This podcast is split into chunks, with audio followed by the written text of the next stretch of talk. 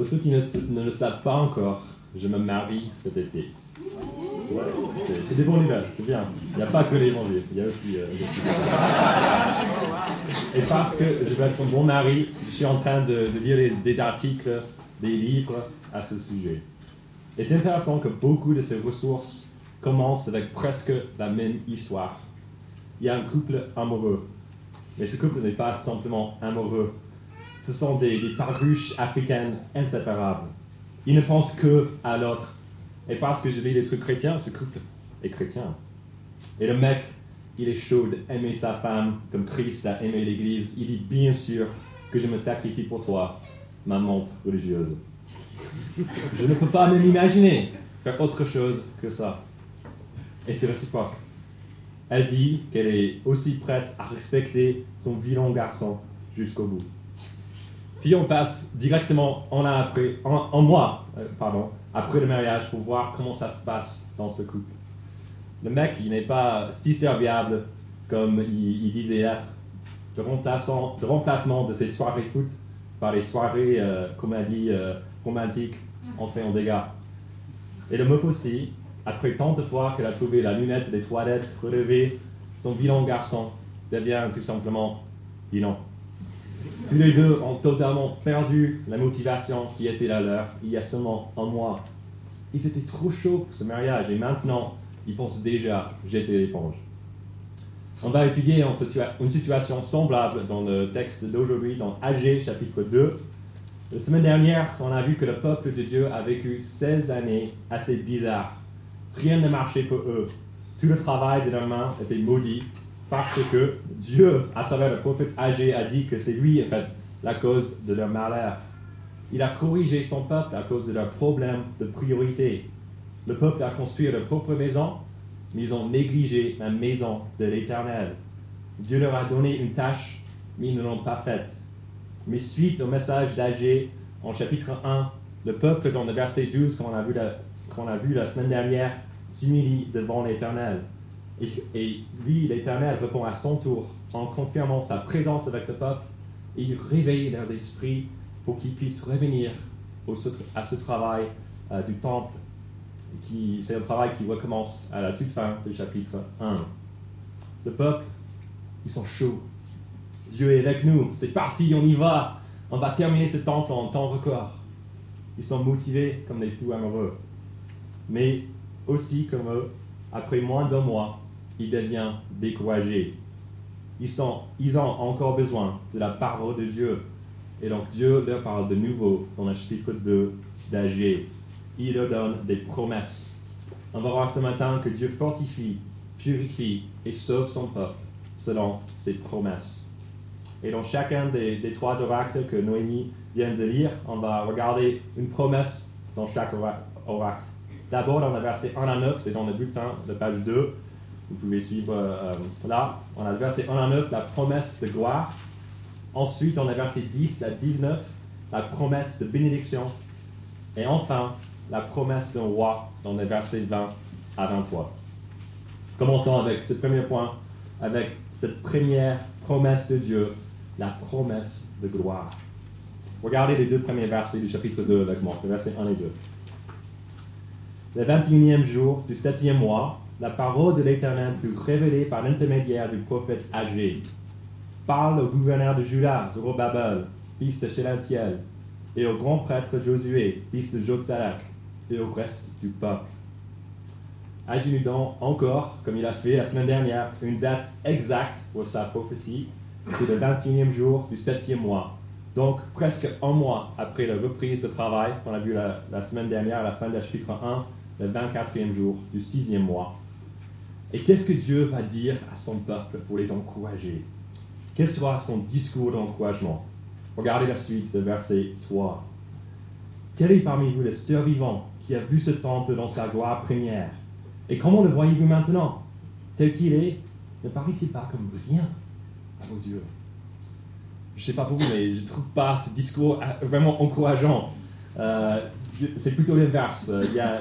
Dieu il invite les gens à penser à, au- à la gloire qu'il y avait dans le temple de Salomon. Il invite des gens à y penser. En attendant la parole comme euh, Allez les gars, vous pouvez, euh, vous pouvez le faire aussi, vous allez y arriver, oui vous aussi, vous pouvez aussi construire un temple si glorieux.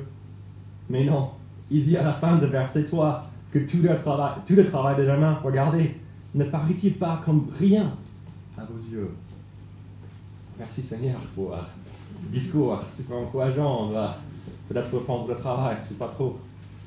En fait, j'imagine que Dieu n'était pas le premier à dire des mots semblables sur le chantier. Le projet de reconstruire le temple était un projet vraiment vaste. Il fallait chercher du bois dans une autre région. Il fallait nettoyer et juste recommencer sur un chantier qui est resté désert, euh, déserté euh, pendant 16 ans. J'imagine que même après un mois, il n'avait pas peut-être vraiment construit grand-chose. En plus, le peuple n'allait pas bien. On a vu ça la semaine dernière, qu'ils avaient du mal économiquement parce que leurs moyens de subsistance étaient maudits par Dieu. Ils n'avaient pas d'argent pour payer les ressources nécessaires. Déjà, après un mois, j'imagine qu'il y avait certains qui ont commencé à murmurer, à dire, on ne va jamais y arriver. On ne vit pas à l'époque de Salomon. Et c'est vrai qu'ils vivaient vraiment des, situations, des, situations vraiment, des conditions inverses de celles pendant la construction du premier temple. Quand Salomon était roi, était le roi qui a fait construire le premier temple, le pays, le peuple, ils étaient presque trop riches. En 2 Chroniques, chapitre 1, verset 15, il dit que le roi, Salomon, rendit l'argent et l'or aussi commun à Jérusalem que les pierres. Donc là, il y avait de l'argent partout. C'était super facile, ils avaient tout ce qu'il fallait et même plus. Ils construisaient sans regarder à la dépense. C'était si facile pour eux, mais pas pour ce peuple maintenant. Mais Dieu, heureusement, il n'est pas terminé avec son discours euh, d'encouragement et dans ce deuxième oracle d'Agé, non, il est loin d'être terminé. Regardez à, à partir du verset 4.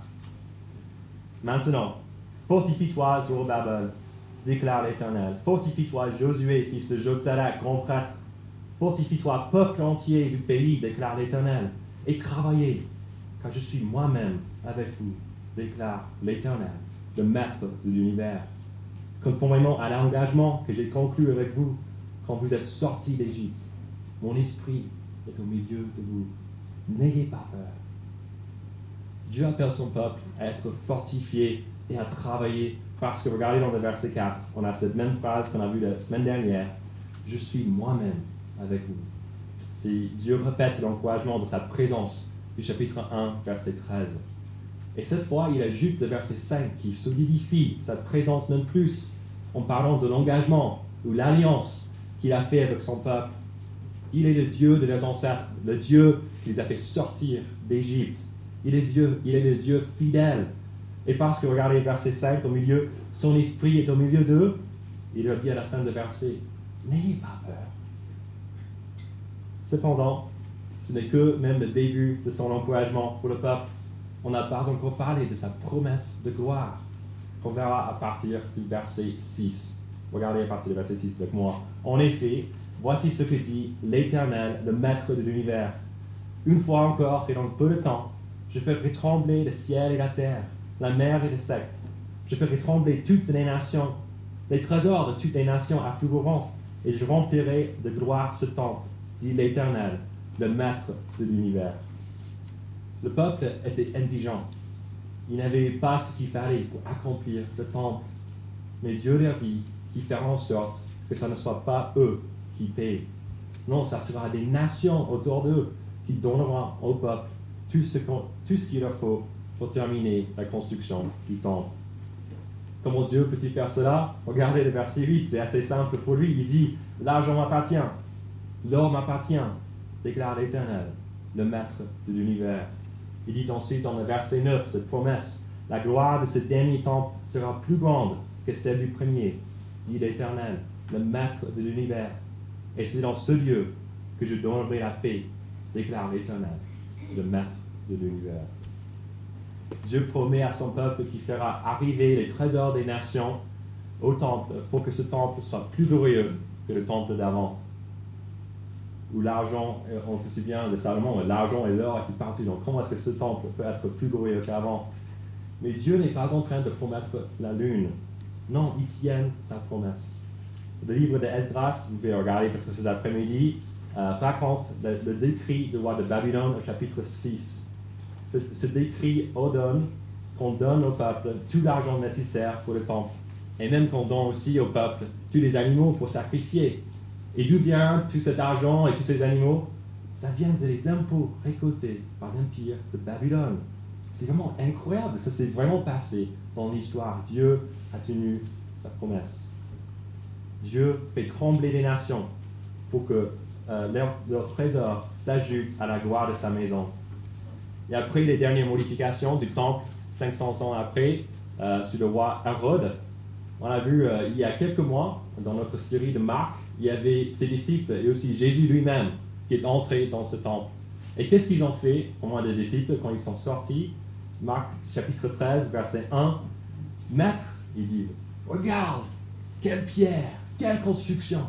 C'est ce temple, ils parlent de ce temple-là qu'ils sont en train de construire. Dieu tient sa promesse. La gloire de ce temple est plus grande que celle du premier. Malgré un début de travail un peu moins qu'extravagant, Dieu leur dit que ce tas de pierres sera un jour un temple plein de gloire.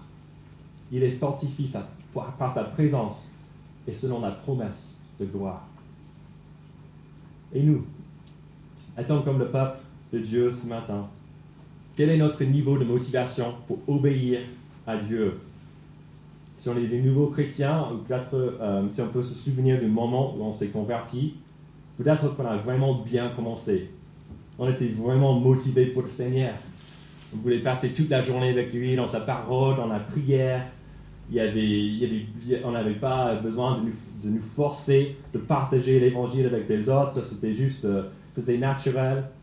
On n'avait pas honte de l'évangile de Dieu, on, voulait juste vraiment, on n'avait pas du tout envie de lui désobéir. C'était vraiment magnifique, la vie chrétienne était tellement facile. Mais qu'est-ce qui se passait? Peut-être qu'on a perdu le cap. On se voit plus clairement aujourd'hui et donc, on voit plus de péché dans nos vies, tous nos désirs d'être autosuffisants, de rejeter Dieu. On peut facilement devenir découragé par le chantier de nos vies ou celui de nos églises. Peut-être qu'on a laissé tomber notre obéissance pendant un petit moment aussi. Et donc, on, on essaie de reprendre. On peut avoir l'impression que rien ne change. Et cela nous décourage même plus on pense à comment ça s'est passé autrefois et comment ça se passe maintenant. On a aussi envie de jeter l'éponge. C'est juste trop dur.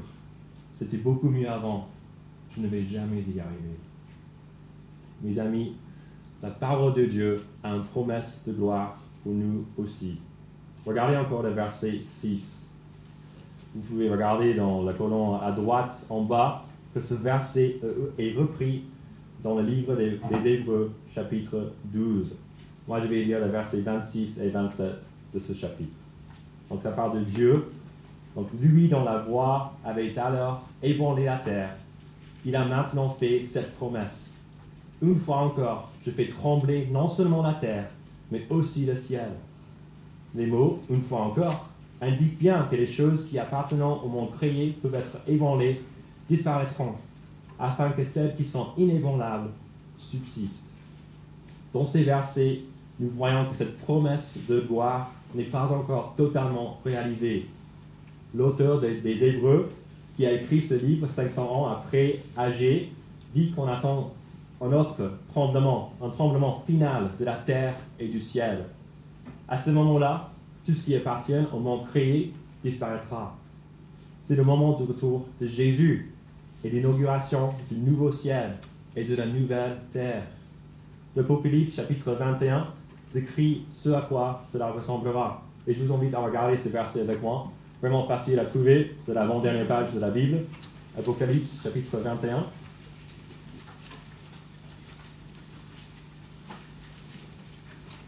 Apocalypse chapitre 21, je vais lire les versets 22 à 26. Apocalypse 21. Euh, commençons avec le verset 22. Je ne vis pas de temple dans la ville, car le Seigneur, le Dieu Tout-Puissant, est son temple, ainsi que l'agneau. La ville n'a pas besoin de soleil ni de la lune pour l'éclairer, car la gloire de Dieu l'éclaire, l'éclaire et l'agneau est son flambeau. Les nations marcheront à sa lumière, et les rois de la terre y apporteront leur gloire. Ces portes ne seront pas fermées de toute la journée, car il n'y aura plus de nuit. On y apportera la gloire et l'honneur des nations. Cette première promesse concernant la gloire du temple était accomplie à une première reprise dans le bâtiment que ce peuple dans le livre d'Agé a, construit. Mais elle sera finalement et parfaitement accomplie dans le monde à venir. C'est là où il n'y aura plus besoin de temple parce que Dieu lui-même le sera. C'est là aussi où les nations apporteront toute leur gloire. Revenons à Agé, chapitre 2, verset 9. On va regarder ce verset de nouveau. La gloire de ce dernier temple sera plus grande que celle du premier, dit l'Éternel, le maître de l'univers. Et c'est dans ce lieu que je donnerai la paix, déclare l'Éternel, le maître de l'univers. La gloire de cette nouvelle création sera sans équivalent. Et c'est là où Dieu donnera aussi la paix, un mot qui signifie le bien-être entier des êtres humains c'est dans le monde à venir que nous pourrons finalement habiter avec notre Dieu, d'avoir une relation restaurée avec notre Créateur. C'est là que nous serons dans la paix pour toute l'éternité. Et c'est là où Dieu, selon l'Apocalypse chapitre 21, même chapitre qu'on a regardé, vous n'avez pas besoin de regarder cette fois, le verset 4 dit où Dieu essuiera toute larme de leurs yeux.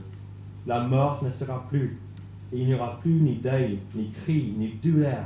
Parce que ce qui existait avant a disparu. Parce que Dieu fera trembler la terre et le ciel un jour. C'est ça la promesse de gloire pour chaque chrétien. D'habiter avec le Dieu glorieux dans la paix et dans la joie pour toute l'éternité.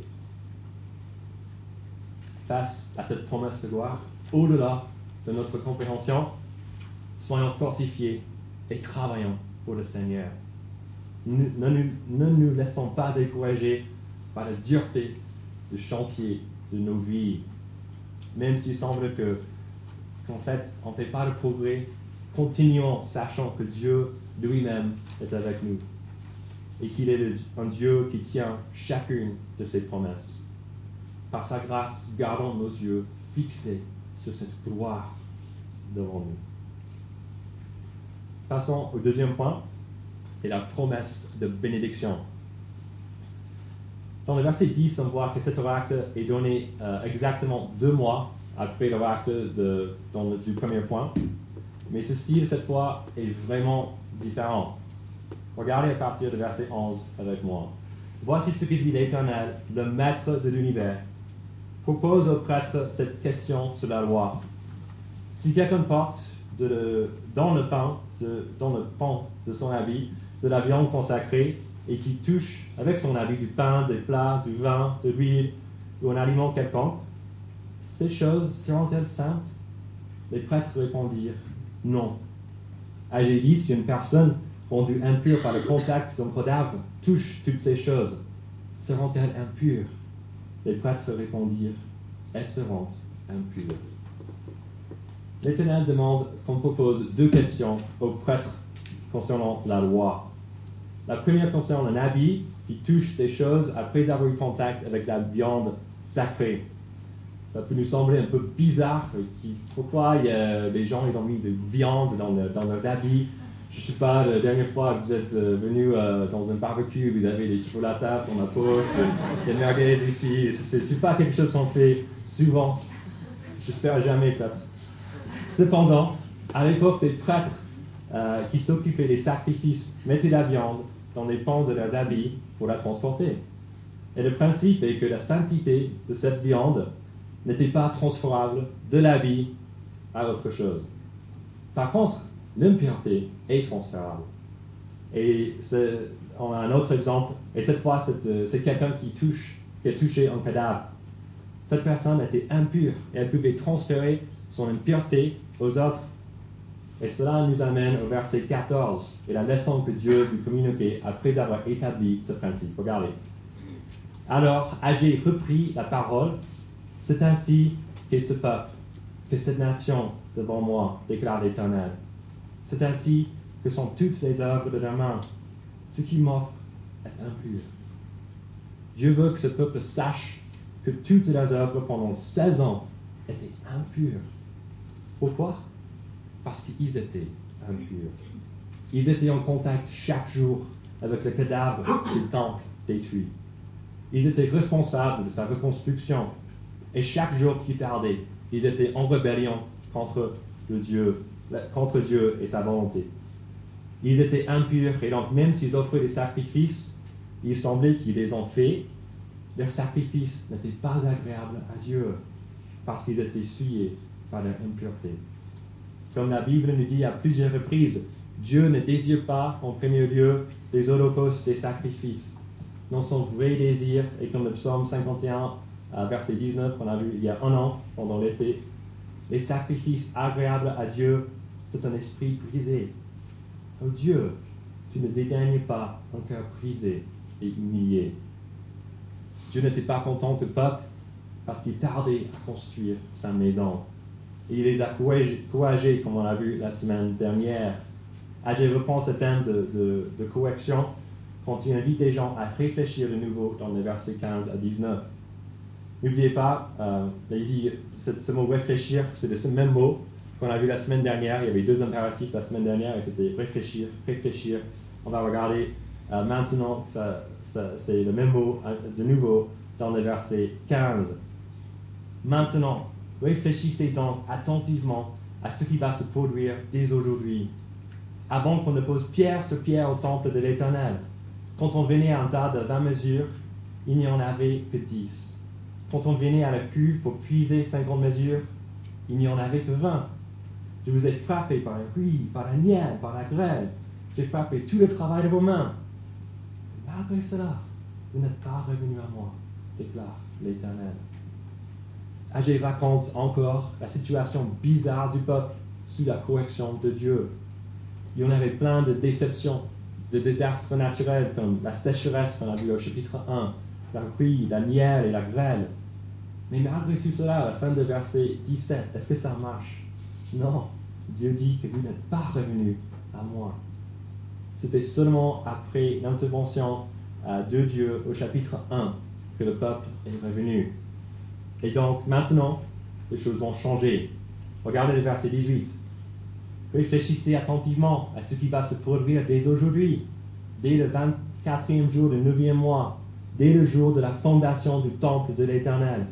Réfléchissez-y attentivement. Y avait-il encore de la semence dans les greniers? Même la vigne, le figuier, le grenadier, l'olivier n'ont rien rapporté. Mais dès aujourd'hui, je bénirai. Parce que le peuple a repris le travail, un signe de leur repentance et de changement de priorité. Maintenant, Dieu les bénira. Il enlèvera sa correction et leur prochaine récolte sera grande. C'est la promesse de bénédiction. Comment est-ce qu'une promesse comme ça s'applique à nous aujourd'hui? Il y a certaines personnes qui la déforment. Ils disent, vous voyez les gens, ils ont fait des trucs pour Dieu, et Dieu les a bénis énormément avec beaucoup de bénédictions. Donc on va peut-être faire ça ce matin. Chacun apporte un mois de salaire. Vous pouvez le passer juste ici devant Dieu. Si aussi juste devant moi, c'est, ouais, je sais pas. Et euh, ouais, ça, va, ça va être à Dieu et ça va être chouette. Et Dieu, il va vous bénir, ça va être énorme. Mais non, ça ne se passe pas comme ça. C'est le seul mec qui devient riche, c'est normalement le prédicateur d'un tel message, parce qu'il prend tout l'argent. Et c'est sympa, c'est comme il est venu.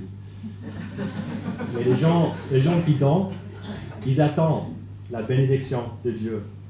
Et si ça n'arrive pas, ils peuvent être juste totalement euh, déçus et ils peuvent euh, rejeter Dieu parce que apparemment Dieu ment.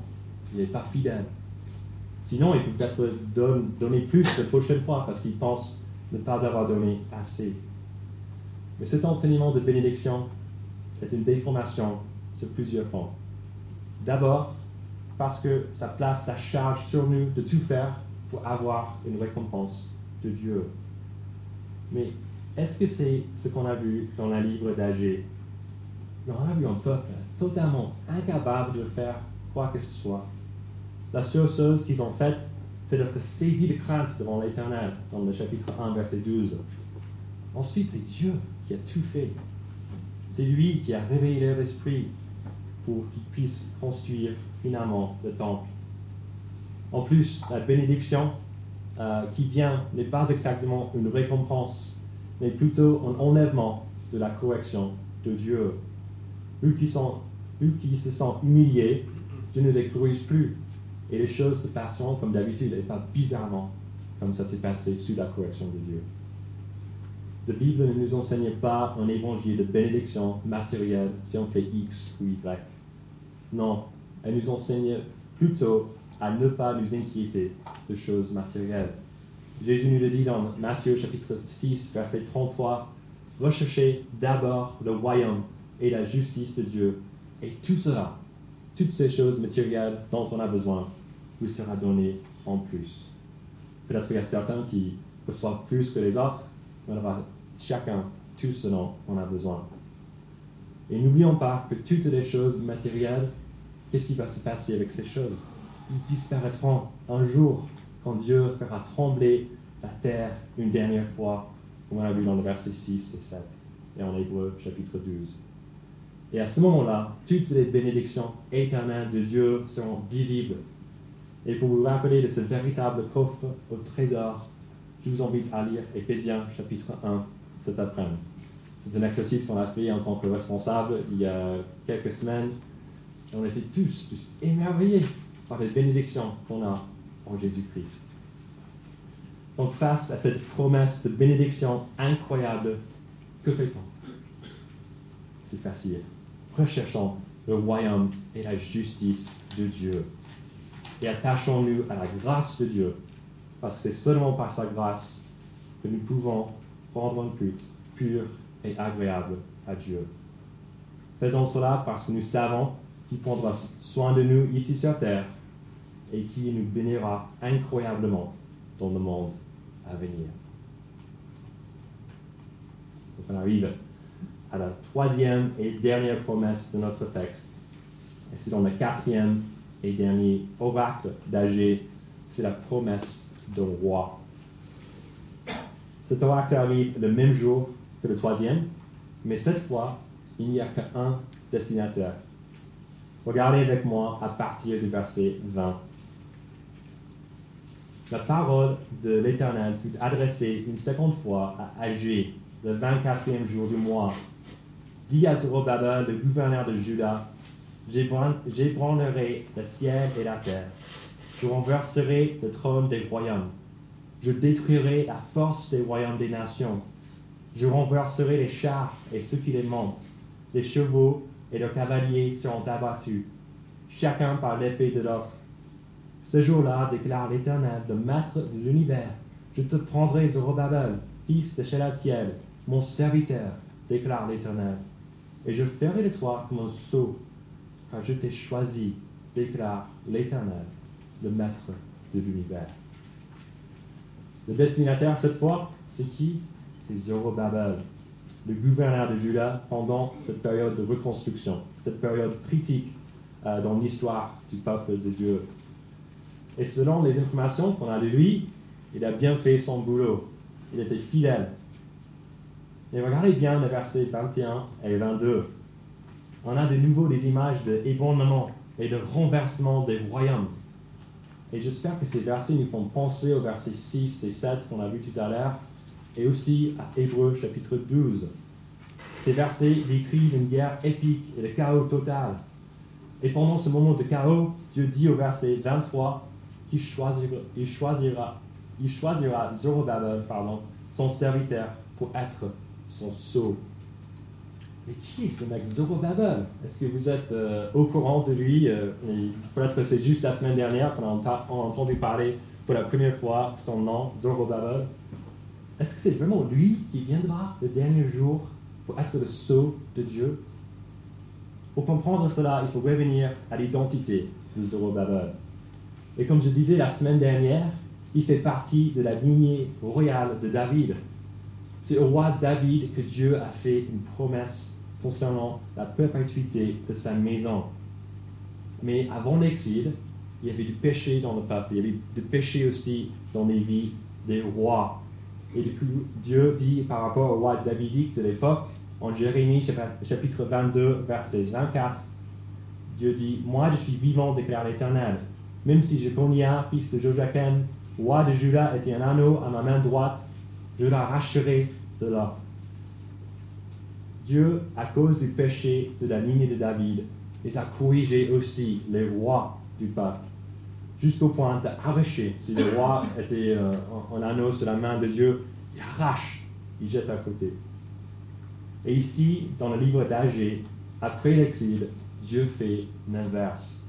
Il dit au verset 23, Je te prendrai, Zorobabel, fils de Shealtiel, mon serviteur, déclare l'Éternel, et je ferai de toi comme un sceau, car je t'ai choisi, déclare l'Éternel, le maître de l'univers. Ce mot sceau peut être traduit aussi comme un chevalier. Avec la repentance de Zorobabel et du peuple, Dieu remet de nouveau sur sa main. Et un jour, on attend l'arrivée de nouveaux Zorobabel, la promesse d'un roi davidique qui aura toute l'autorité de Dieu, comme ce chevalier lui montre. Mais qui est ce roi qu'on attend? On peut faire une petite recherche de nos Zorobabel dans la Bible, c'est toujours peut-être une bonne idée. Et si on le fait, on voit qu'il apparaît deux fois dans le Nouveau Testament. En Matthieu chapitre 1 et en Luc chapitre 3. Chaque fois dans la généalogie d'un certain Jésus de Nazareth. C'est lui le roi promis. C'est lui le choisi de Dieu qui a toute son autorité. C'est lui le vainqueur le dernier jour. Regardez le verset 22. Tous les royaumes de cette terre seront renversés. Toutes forces des nations seront détruites. Seul Jésus, le dernier et ultime fils de David, restera debout. Et il régnera pour toute l'éternité. La promesse d'un roi c'est la promesse de Jésus-Christ. Notre Dieu est un Dieu de promesses. Il nous a promis la gloire, la bénédiction et un roi. Et la plus grande de ces promesses, c'est cette dernière concernant Jésus. Pourquoi dis-je cela? Parce que Jésus prend toutes les autres promesses possibles Paul dit 2 Corinthiens chapitre 1 versets 19 et 20, En effet, le Fils de Dieu, Jésus-Christ, que nous avons prêché au milieu de vous, Sylvain, Timothée et moi, n'a pas été oui et non. Au contraire, en lui, il n'y a que le oui. En effet, pour toutes les promesses de Dieu, c'est en lui que se trouve le oui. Et c'est aussi par lui que nous disons Amen à Dieu pour sa gloire. Réfléchissons bien Comment pouvons-nous, un peuple qui peut rien faire de bon, arriver à la gloire de Dieu? Est-ce qu'on mérite cela? Non, on mérite le jugement de Dieu pour euh, notre obéissance, désobéissance, pardon. Notre paix avec Dieu a été brisée à cause de nos fautes, à cause de notre rébellion. On a besoin d'aide. Mais ça, c'est avant l'arrivée de Jésus, le Dieu homme, le temple, l'endroit, la rencontre de Dieu et des hommes par excellence. Et malgré le fait qu'ils ont détruit ce temple à la croix où Jésus a pris notre punition, il n'est pas resté mort. Trois, jours après, il est ressuscité. Et ce faisant, il a rétabli la paix à nouveau entre Dieu et tous ceux qui placent leur confiance en lui. Comme Agé chapitre 2, verset 9 dit, la gloire de ce dernier temple sera plus grande que celle du premier dit l'Éternel, le Maître de l'univers. Et c'est dans ce lieu que je donnerai la paix, déclare l'Éternel, le Maître de l'univers. Grâce à notre glorieux temple Jésus-Christ, on a de, de la paix avec Dieu et on peut aussi apprendre promesse d'une gloire incroyable, d'un royaume qui ne sera jamais ébranlé. Est-ce qu'on est la bénédiction de Dieu, de cette deuxième promesse? Bien sûr que non. On est des créatures impures qui méritent d'être exclues de Dieu et de ses bienfaits. Le verdict de verset 14, regardez, c'est le nôtre aussi. C'est ainsi que sont toutes les œuvres de la main. Ce qui m'offre est impur. Tout ce qu'on peut faire pour plaire à Dieu ne nous purifie pas. Mais le sang de Christ, le sacrifice ultime, peut nous laver de nos péchés. Son sang peut nous purifier à jamais. Et grâce à la transformation euh, de nos vies par son esprit, nous pouvons finalement offrir à Dieu un culte qui lui est agréable. Et c'est en lui que nous avons la promesse de bénédiction incroyable et éternelle, voir Éphésiens chapitre 1. Et enfin, c'est la promesse de ce roi qui nous sauve de l'instabilité de ce monde, et même plus de l'instabilité du dernier jour. De tout ce qui existe dans ce monde, les nations, les biens, les personnes, tout sera ébranlé et tout disparaîtra. Mais Jésus-Christ reste solide. C'est lui le choisi de Dieu et il sauvera tout ce qui lui appartient. Est-ce que vous lui appartenez aussi ce matin? Si oui, je vous invite à être fortifié par cette bonne nouvelle, de vivre dans la pureté et à rien craindre parce que Jésus vous sauvera ces derniers jours. Et si la réponse est non, je vous invite à faire le choix le plus important de votre vie, le choix de faire confiance au Dieu qui tient chacune de ses promesses, le choix de changer d'attitude et de placer votre foi en le roi Jésus, en qui chaque promesse de Dieu est oui. Croyez que Dieu fortifie, purifie et sauve son peuple selon ses promesses. Je vous invite à prier avec moi.